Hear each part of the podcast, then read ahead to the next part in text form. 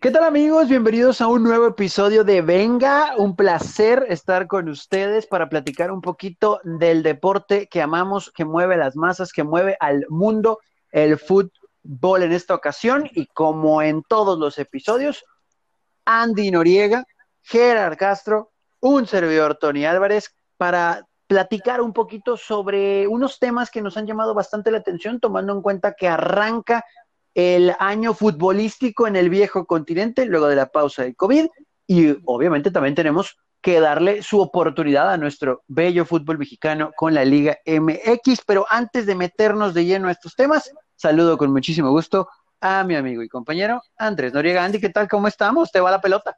¿Cómo estás, Tony? Recibo la pelota aquí a los pies y contento de estar contigo y con Jera, una transmisión más. Y contento, esperemos que la gente se divierta con nosotros como nosotros nos vamos a divertir.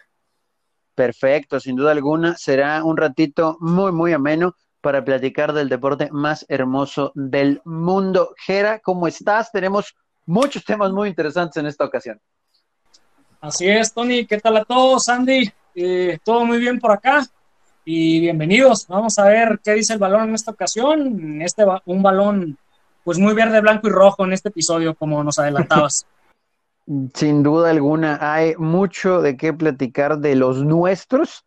Y precisamente vamos a arrancar ya con ese tema, silbando el árbitro el inicio de este episodio con la Legión extranjera, los mexicanos fuera de nuestro país, concretamente en Europa, eh, que es donde se concentra la mayoría de nuestros futbolistas que están militando en el extranjero. Hay mucha calidad, hay muchos elementos que llaman la atención, hay jugadores que buscan consolidarse, otros que quieren levantar la mano. Vemos por ahí algunas joyas escondidas.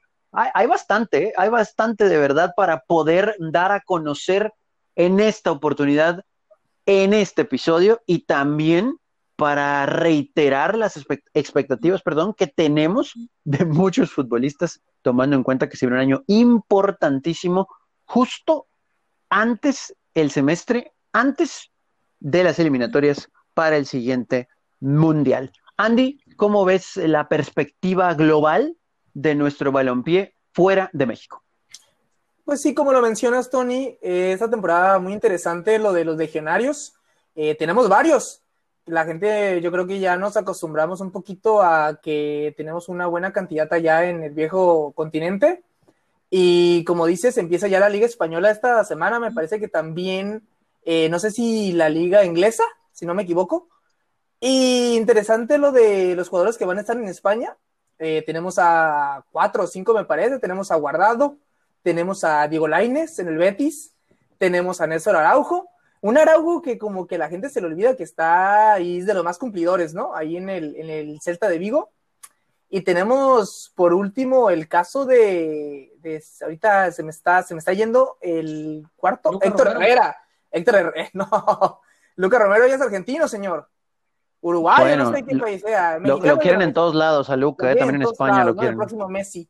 Y tenemos el caso, como te digo, de Héctor Herrera. Se me estaba olvidando porque a veces como al Cholo, ¿no? Como al Cholo se le olvida, a mí también se me olvida. y nada, eh, emocionado de ver lo que pueden hacer estos jugadores, sobre todo el caso de Laines.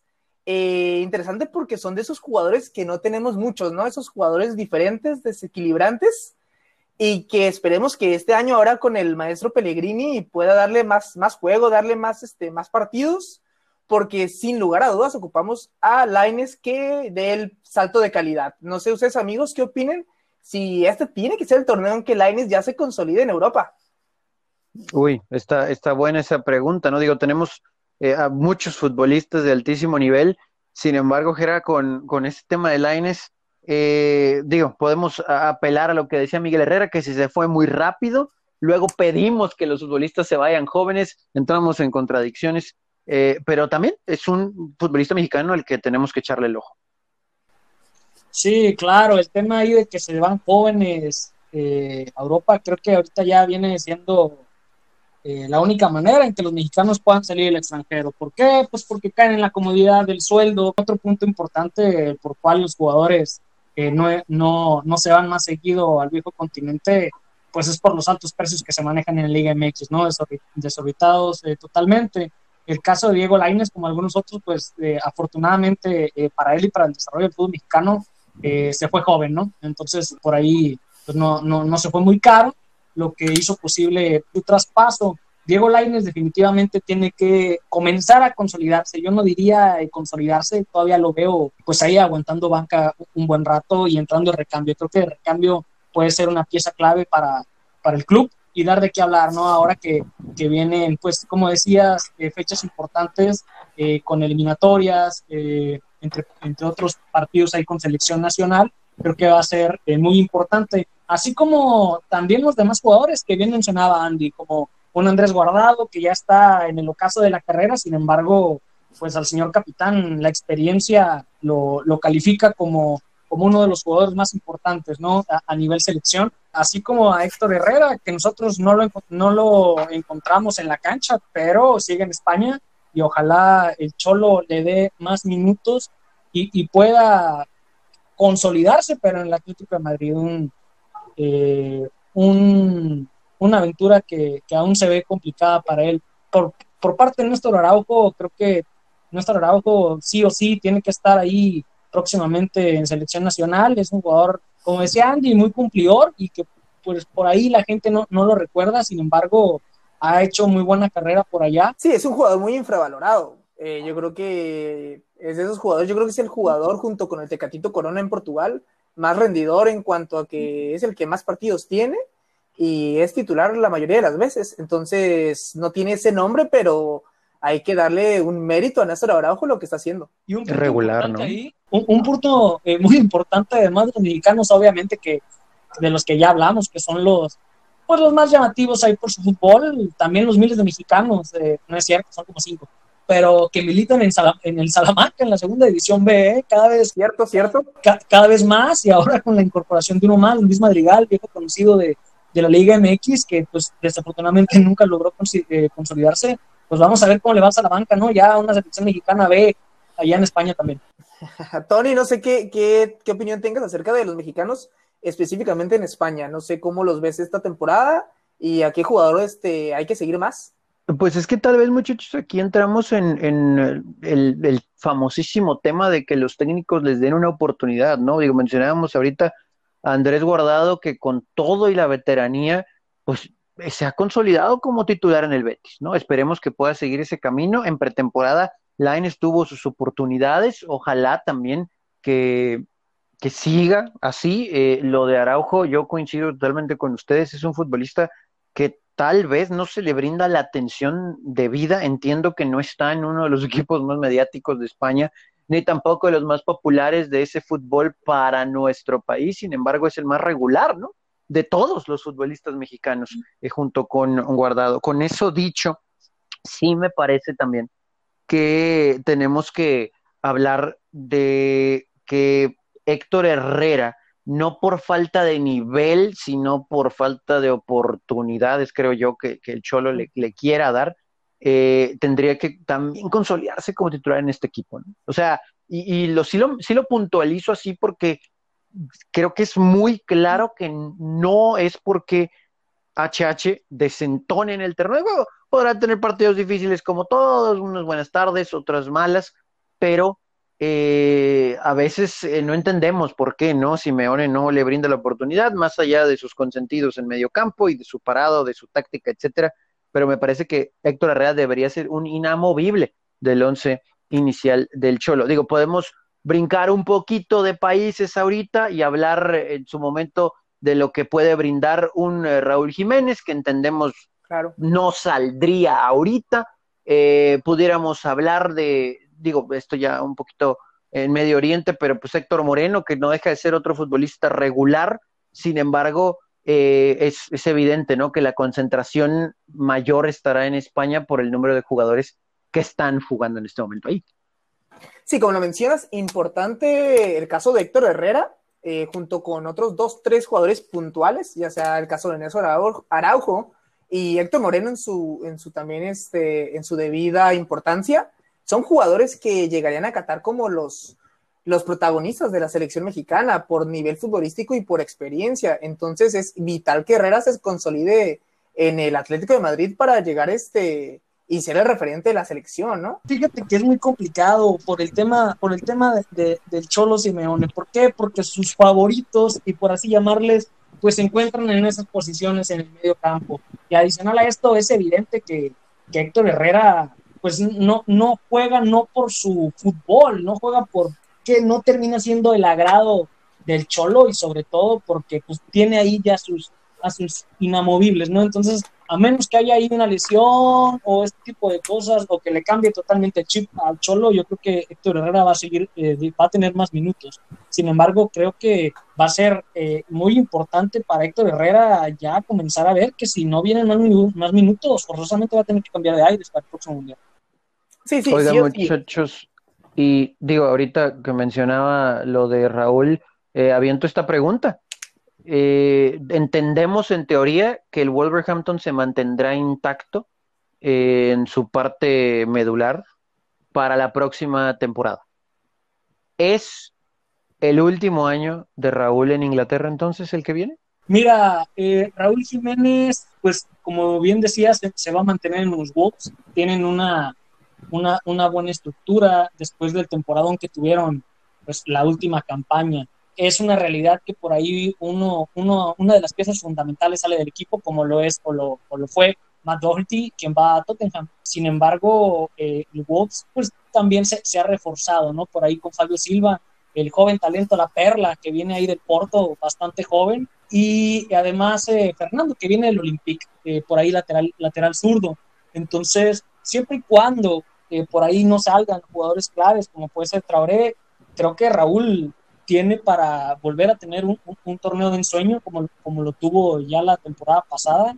Y ahora sí, ¿por qué no pensar para el mercado invernal, si es que le va bien, o inclusive para el próximo verano, que se abra por ahí un poquito más el mercado y haya mejores condiciones, dar el salto, ¿no? Ahora, ahora sí que va a depender al 100% de Raúl Jiménez eh, con el club y a ver que, que en uno no los, no los baje, Y recordar, recordar, muchachos, que a pesar de haber tenido un gran torneo, al igual que hace dos años, esta temporada la empieza sin jugar en Europa, ¿eh? ¿eh? no juega Champions ni juega Europa League.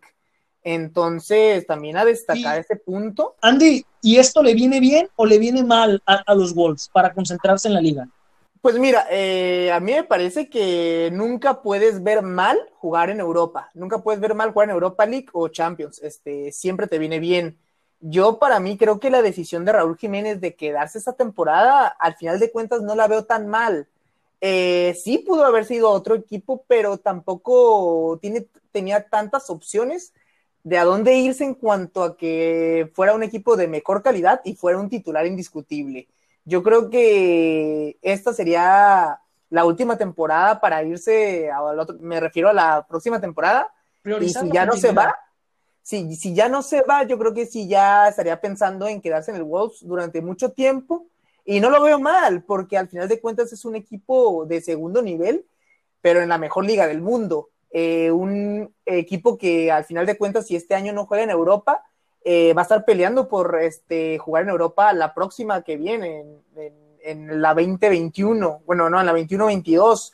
Eh, es un equipo que te compite, que te compite en los primeros puestos y que Raúl me parece, ya por su edad, eh, el hecho de estar en un equipo en el que está cómodo y que la gente lo quiere, el equipo y el técnico lo quieren, eh, me parece bien, me parece que, ahí puede hacerse leyenda en el Wolves y no es lo mismo, sí, este, consolidar su leyenda y me parece diferente el estar cómodo en una liga inglesa a comparado de estar cómodo en, en, en la MLS, una liga MX, como lo hicieron, por ejemplo, el Chicharito. Entonces, no lo veo mal. Este, creo que eh, yo si fuera Raúl Jiménez, este, realmente me pensaría ya quedarme a largo plazo en los Wolves. Mientras no desarmen a Wolverhampton, pues este equipo va a pelear por lo menos Europa League, ¿no? Por lo menos. El problema es cuando lleguen eh, los billetazos, ¿no? Porque en esta temporada o en esta eh, transición de año futbolístico medio raro, porque ya sabemos, pues la cuestión del COVID, etcétera, eh, pues tal vez no todos tuvieron tanto dinero, el mercado era diferente, tal vez no todos vinieron ni por Raúl, ni por Adama Traoré o por Yoto, etcétera, pero tal vez el próximo año sí, ¿no? Y, vendrá la reconstrucción seguramente de este equipo sin estas figuras, incluyendo al mexicano. Pero hablando de reconstrucción de equipos, eh, yo les quiero preguntar ahora por el Chucky Lozano en Italia, porque estuvo eh, primero en una evidente situación de exhibición por parte de Gatuso, que muchos de nosotros, incluyéndome, cuestionamos, pero que al final da la impresión, sobre todo por las palabras del mismo Gatuso y la actitud del propio Chucky, que tal vez sí era cierto, ¿no? Que, que Lozano mm, tal vez no le estaba metiendo lo suficiente en los entrenamientos y cambia un, poco, un poco la perspectiva, al menos desde acá, de lo que tenía pensado Gatuso con él. En el inicio nosotros creíamos que se podía ir, más allá de la opción de ir con Ancelotti al, al Everton. Ahora hacer un hombre que sí lo, lo quiere Gatuso en su equipo, que lo ve con otra actitud, de acuerdo a las palabras del mismo estratega italiano, y que el Chucky busca, pues híjole muchachos, no voy a decir que que ser titular indiscutible, pero al menos tener un lugar seguro en el plantel, ¿no? ¿Cómo, cómo ven la situación del Chucky? El cierre, el cierre que tuvo eh, Chucky en, la Serie A creo que fue vital para este cambio eh, de perspectiva por parte de Gatuso, como al comienzo hablaba, no mal, pero sí, sí hablaba que le hacían falta ciertos puntos al Chucky, más allá de que era un jugador explosivo, que podía eh, aprovechar el equipo y ser punzante en la ofensiva, eh, cómo le faltaban ciertos puntos para terminar de convencer. Eh, creo que el cierre que tuvo Chucky, o al, o, al, o al menos desde que ganaron por ahí este, el último trofeo, creo que, creo que sí fue un cambio, un cambio de actitud por parte del mexicano y ahora con la pretemporada que viene, que viene jugando, que viene con minutos, claro, es pretemporada, pero viene teniendo minutos y viene estando presente con goles. Ahora Gatuso, pues no, no habla las maravillas de él, pero sí, sí comenta eso, ¿no? Que ya ve, que ya ve un Lozano distinto, un, un Lozano más maduro y comprometido con el, equipo, ¿no? Que es lo importante. Yo sí mencionaba anteriormente a Héctor Herrera como uno de los jugadores más importantes a tener en cuenta para consolidarse. Eh, poniéndolo, yo lo pongo en segundo, al que, al jugador que para mí es el más importante en cuanto a de importancia de que se tiene que consolidar, es al Chucky Lozano. Yo creo que es el jugador desequilibrante, es el mejor jugador en cuanto a desequilibrio que tiene México actualmente. Eh, y por edad y porque ya jugó un mundial y ya la experiencia de haber ganado un campeonato con el Pachuca siendo joven y como te digo, por su nivel futbolístico, es importantísimo que ya se gane un, un puesto en el once titular. Eh, Lozano ya está para romperle, o sea, tendría que estar por la proyección y por todo lo que se le ha puesto en cuanto al valor de Lozano, de, de que tiene que ser el referente, tiene que ser la estrella de México importantísimo para la selección, que ya se gane su lugar en el once titular de Gatuso. Eh, esperar a ver ahora, como mencionan este torneo, a ver si realmente eh, Genaro le da esa oportunidad que se menciona que le va a dar. Entonces, este, me parece que Lozano también tiene que mejorar en cuanto a la al desgaste físico, en ayudar a la defensa, que es algo que se le, y más con Gatuso, algo que se le pide ahora a todos los jugadores. Yo creo que Lozano sí se tiene que un poco mutar ahí y entender que para jugar en Europa y a un nivel tan competitivo tienes que bajar a ayudar a, la defensa. Entonces, este, me parece vital y realmente importante que Lozano se, se consolide y ya se gane el puesto titular. Y más se consolidado Tecatito, ¿no? Sí. Entonces ya está en otro nivel. Y se hablaba de desequilibrio, ¿qué me dices de, de, Jesús Corona, ¿no? En Porto rompiéndola en plan grande. Eh, y pues bueno, ya totalmente consolidado, ¿no? Eh, en donde en donde más le gusta eh, jugar, su posición, donde se siente feliz, donde se siente libre y donde lo, lo, disfrutamos. Y si hablabas de puestos claves, Andrés, para, para la sección nacional y el próximo, y el próximo mundial, no podemos dejar atrás eh, los jugadores que están en Holanda, como el Guti y, Edson Álvarez. Eh, el Guti que tiene que ser esta ya esta temporada, después de, de la salida de Barman Bommel, que fue por quien llegó, pues perdió minutos, ahí perdió, perdió cancha, eh, por ahí inclusive el Guti declaró que, estuvo a punto de regresar a la Liga MX.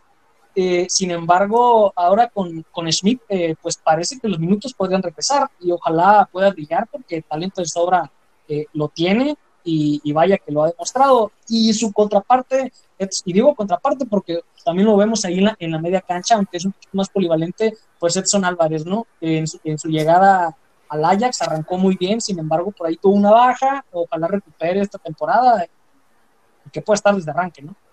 Sí, qué bueno que mencionaste el caso de Holanda, porque precisamente quería mencionar el caso de Eric Gutiérrez, que si te decía que Lozano y Herrera eran importantísimo, paradójicamente hablamos de otro jugador del Pachuca, Eric Gutiérrez, que para mí es un jugador vital, para mí es un jugador eh, y probablemente el jugador que más este, me causa interés ver lo que haga esta temporada. Ese es, como te digo, el caso del Guti. Eh, jugadores como él no tenemos tanto en México. ¿eh? es que viene, viene, a ser un relevo para, esa media cancha que se nos está acabando. Esa visión de juego que tiene. Y Andrés Guardado. Esa visión que tiene y el, el, toque de balón este, que tiene Eric Gutiérrez escaso. no tenemos este, tantos jugadores como él. Entonces, me parece vital, vital junto con Herrera y Lozano, que se consolide. Es importantísimo que recobre ese nivel y, sin lugar a dudas no tengo, no tengo ninguna duda que de estar en su nivel y con, continuidad, puede ser no solamente uno de los mejores en su posición en Holanda, eh, sino en Europa. Eh, pero bueno, esperar que, que recobre ese nivel y que, y que Edson Álvarez, como dices, también se siga consolidando allá en Holanda vital esa posición ahí en el medio campo, eh, que lo ponen de volante ahí, y, o también te puede jugar de central, y sería muy bueno que, que recobre y que continúe con un gran nivel para que le ayude mucho a la selección en ese puesto. Por lo que acaban de mencionar, muchachos, en el medio campo general, eh, que está en Europa, sí, entiendo, guardado ya a la baja, Herrera eh, un poquito lejano el declive de su carrera, sin embargo, pues un hombre experimentado en esa posición, lo que esperamos de, Gutiérrez. Eh, no da la impresión de que serviría más por el bajo nivel general de hoy en día, porque no es un secreto, de la central mexicana, porque hay que ser muy sinceros, por más que haya jugadores mexicanos en nuestra liga, el nivel de los centrales de nuestro país no, no son los óptimos, y lo hemos visto en los últimos juegos de la selección, Edson que se consolide como central o más allá de eso lo quieren ver como un contención? A mí me gustaría verlo, bueno, buena pregunta, pero al final de cuentas es bueno, ¿no? Que, que, que ya sea, que sea polivalente un jugador, ¿no? Que te pueda jugar por las dos posiciones. Y para mí, fíjate que sí me gustaría que jugara más ahí en el medio campo. Yo creo que en la central, a pesar que tú, Tony, este, ya estás descartando, estás matando a los centrales mexicanos, eh, yo creo que por ahí sí hay eh, diferentes opciones para jugar en la central. Tienes al Cachorro Montes, tienes el mismo Araujo, eh, Héctor Moreno, que a pesar de que parece que se quería jubilar joven, este, todavía te puede jugar ahí. Entonces, este, yo creo que sí, sí verlo ahí en la contención me gustaría más a mí a Edson. Sí, definitivo. Yo creo que también le veo, le veo más un lugar a Edson en, la contención que, en la central, ¿no? Aunque obviamente eh, el que sea polivalente te permite poder hacer esos cambios tácticos durante los partidos que creo que van a ser muy interesantes eh, para el Tata Martino. Sin embargo, adicional a, Edson, y pese a que como veníamos comentando que va a ser vital los minutos y el buen juego que los mexicanos puedan tener en Europa y otros más lejos o más cerca de México, pero, pero fuera del país, porque van a terminar siendo la base, ¿no? La base para el Tata Martino. Hay algunos olvidados, ¿no? Como un Pizarro, un Vela, un este, Jesús Corona, Raúl, Irving, eh, Herrera, Jonathan dos Santos, entre otros que hemos mencionado. Sin embargo, el tema de Edson Álvarez que habla sobre si lo ponemos en media cancha, eh, si lo puede, porque también la media cancha puede jugar varias posiciones, ¿no? Puede ser un volante interior, puede ser contención, eh, un 5 o inclusive puede jugar de central, ¿no? Sin embargo, eh, y pasando o hasta lateral, ¿no? Pero... Me ganaste, Tony. Eh, Osorio o lo puso de lateral, bueno, pero eso ya, es, ya, ya, ni que hablar. Lo podía poner Yo creo que es la posición que menos jugaría, pero digo, si, hay una emergencia, creo que lo haría sin problema. Aparte, con Osorio, con Osorio no nos este, sorprendía que, no sé, el Chicharito te jugara de portero. Pero bueno, lo, importante de esto que les comentaba sobre las posiciones es que creo que al menos en el fútbol mexicano estamos bien cubiertos ahorita eh, con, con, jugadores, ¿no? Que, que pueden ser eh, pues no, no para, para experimentar en selección nacional, pero que sí pueden ahí este, embonar perfectamente. Tenemos un Luis Montes que puede jugar muy bien ahí en la media cancha, tenemos un Charlie Rodríguez, tenemos eh, en la central, tenemos por ahí a Iramier, tenemos, eh, creo que a México le falta un poquito ahí en las laterales, sin embargo, creo que hay con qué cubrir, pero también acá en la, en la Liga MX hay, hay buen material como para poder eh, cubrir alguna baja de estos jugadores europeos o complementarlos. Y precisamente, muchachos, hablando de nuestro país, hablando de nuestro fútbol, de la Liga MX, los guardianes. muchos partidos, eh, pues ya estamos, eh, muchachos, pues más allá de la mitad del torneo, y en general podemos decir que los que sí, los que teníamos como favoritos ahí van, pero hay otros equipos que nos han quedado de ver, ¿no? O sea, es una realidad que Tigres Rayados nos ha quedado de ver, hay inconsistencia en ocasiones por parte de América, pero ahí está. Chivas con todo y Bucetich, hay momentos en los que no levanta, por ejemplo, con Querétaro, no pudo sacar el triunfo. Querétaro, junto con Puebla, de esos equipos que te pueden dar un partido muy interesante y después se caen. Pumas está ahí arriba, León está ahí arriba, lo de Cruz Azul que mencionábamos. Eh, ¿Cómo ven hasta el momento? Pues ya, insistimos, que rápido se nos va el fútbol mexicano, pero ya estamos más, más allá de la mitad del torneo. La clave aquí es más bien quién no ha quedado a deber. ¿Quién no ha quedado a deber en este torneo? Un torneo, mm, no sé, no sé, un torneo que no, no, para mí no termina de, arrancar. Un torneo en donde vemos muy buenos partidos de por ahí de, de León, no vemos buenos partidos de Cruz Azul, y al siguiente de, al, a la siguiente jornada dices, no, ¿sabes qué? No, no, no era por ahí. Creo que este, este torneo ha estado marcado por la inconsistencia y sobre todo por, por esa frustración de ver planteles que en teoría deberían estar presentando un mejor fútbol y, no concretan. ¿no? y la pregunta sería no qué equipo no ha jugado, no ha jugado bien, sino qué equipo no va a calificar, califican todos. Eh, realmente los, prácticamente los que no vayan a calificar es porque realmente están, están en el hoyo, se hace una burla, no, no, no, no, no, no, califican todos en este torneo. Y creo que, como lo dices precisamente, y el hecho de, quitar el, ascenso y descenso era para que los jugadores, eh, los equipos pudieran hacer una planeación, eh, tener una idea de juego, ¿no? Eh, aunque perdieran, tener ahí una, una noción, un juego bonito, con idea, ya sin la presión del descenso, y no, pareciera que, que juegan este, ahí nada más por jugar, sin idea. No hay un equipo que, te, que te deslumbre, que te diga, no, no, este, quiero ponerme a ver el partido. Y como dices, yo creo que los únicos menos malos, menos irregulares, y por ahí un poquito la América, que una América más que nada, ahora este torneo con hombres y no con hombres, porque no tiene el plantel de antes, eh, son los únicos equipos medianamente rescatables. De ahí en fuera, tristísimo lo de los demás equipos. Eh, en un torneo como lo mencionas, Gerardo, parece que no ha terminado de arrancar. Igual podemos agregar ahí y reconocer el trabajo de Pumas, ¿no? Con Andrés Lilini, eh, un equipo que no tenía técnico a días de iniciar el torneo y llega como bombero, se apuesta por alguien que conoce la institución, se queda por los buenos resultados más allá tal vez de no un funcionamiento espectacular y que le costaba mucho al equipo al principio, pero el hecho de que sea un hombre que conocía las fuerzas básicas a la perfección le ha dado la oportunidad a jóvenes esperando, ¿no?